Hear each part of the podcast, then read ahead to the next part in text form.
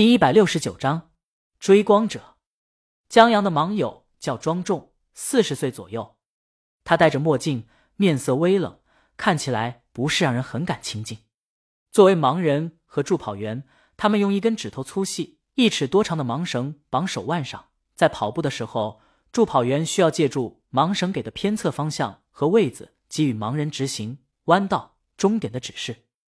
这只是最基本的，要是助跑。和盲人固定的话，后面还要磨合出默契，在跑步时达到步伐匹配。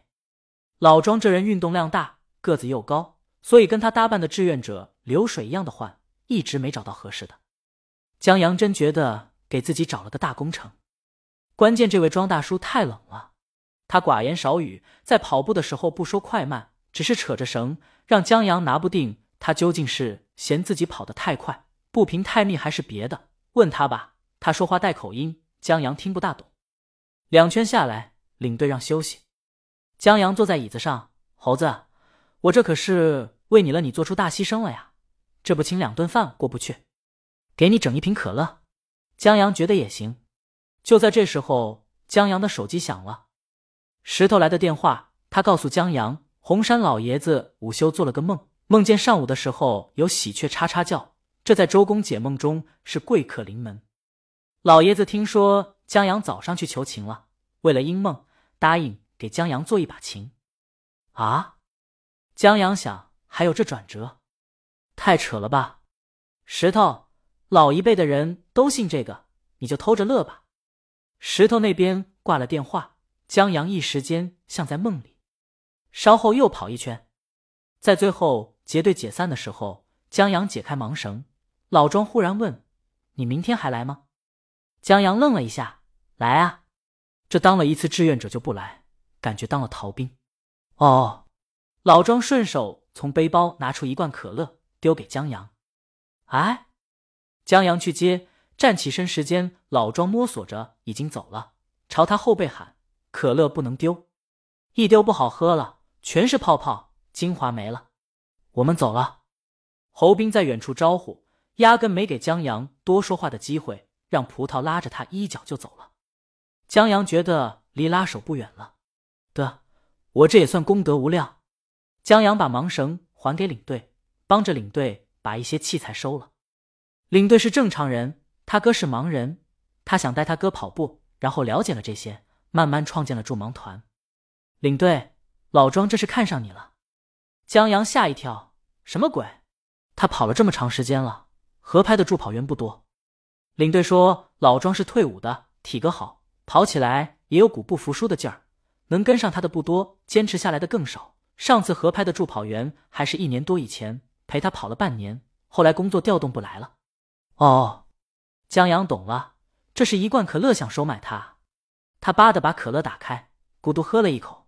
今天运动量超标了，喝一罐可乐不过分吧？何况这可乐还是他自个儿挣来的。他坐地铁回家。在超市采购一番，回家做起了晚饭。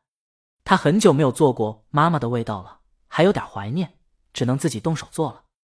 李清宁回到家时，江阳的菜刚好，他闻了闻，真香。他亲江阳一口，去洗手了。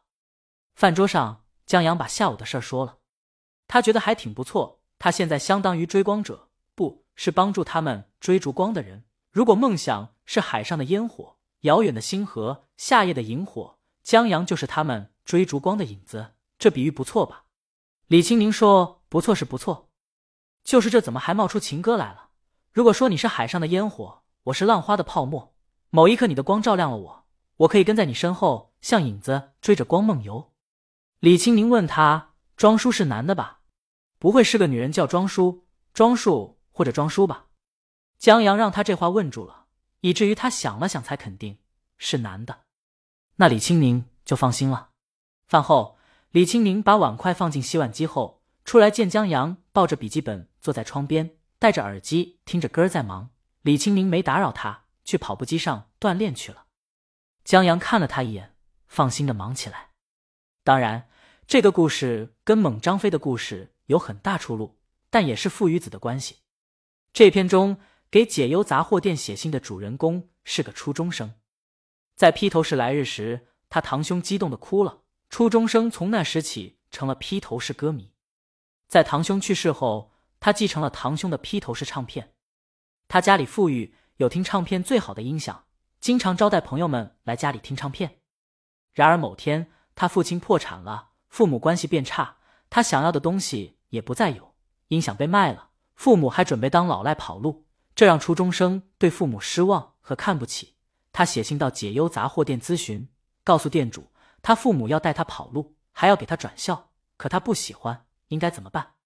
杂货店老父亲的回信是：不管发生什么事，家人应该在一起。初中生拿不定主意。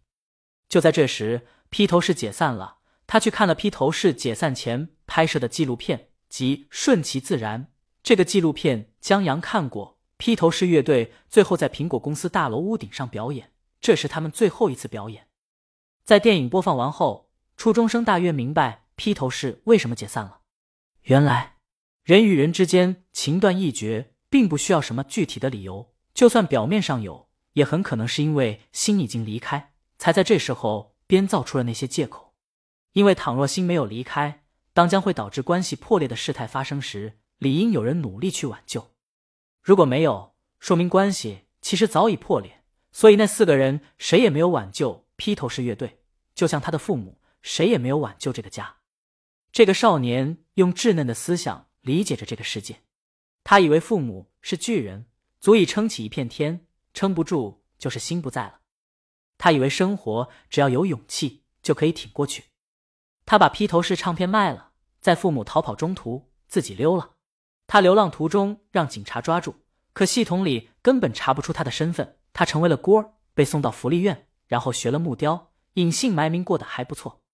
他在网上得知杂货店复活，头一次回了到家乡，写了一封信，说他没听店主的建议，而是选择了离开。但他觉得做的对，因为他的人生靠他的努力开创的还不错。信刚在酒馆写好。他偶然从酒馆老板口中得知，当初他父母在他逃走后根本没有找他，而是选择沉船自杀。他母亲死在了船里，而他父亲回到岸上吊自杀，只为留下一封遗书，说他儿子也在船上。如此一来，就把儿子杀死了。警察在大海里找不到儿子的尸首也是自然，他由此可以无牵无挂的生活在这个世界，不用担心债主。江阳觉得这个故事很好，他告诉人们。当老赖下场很惨。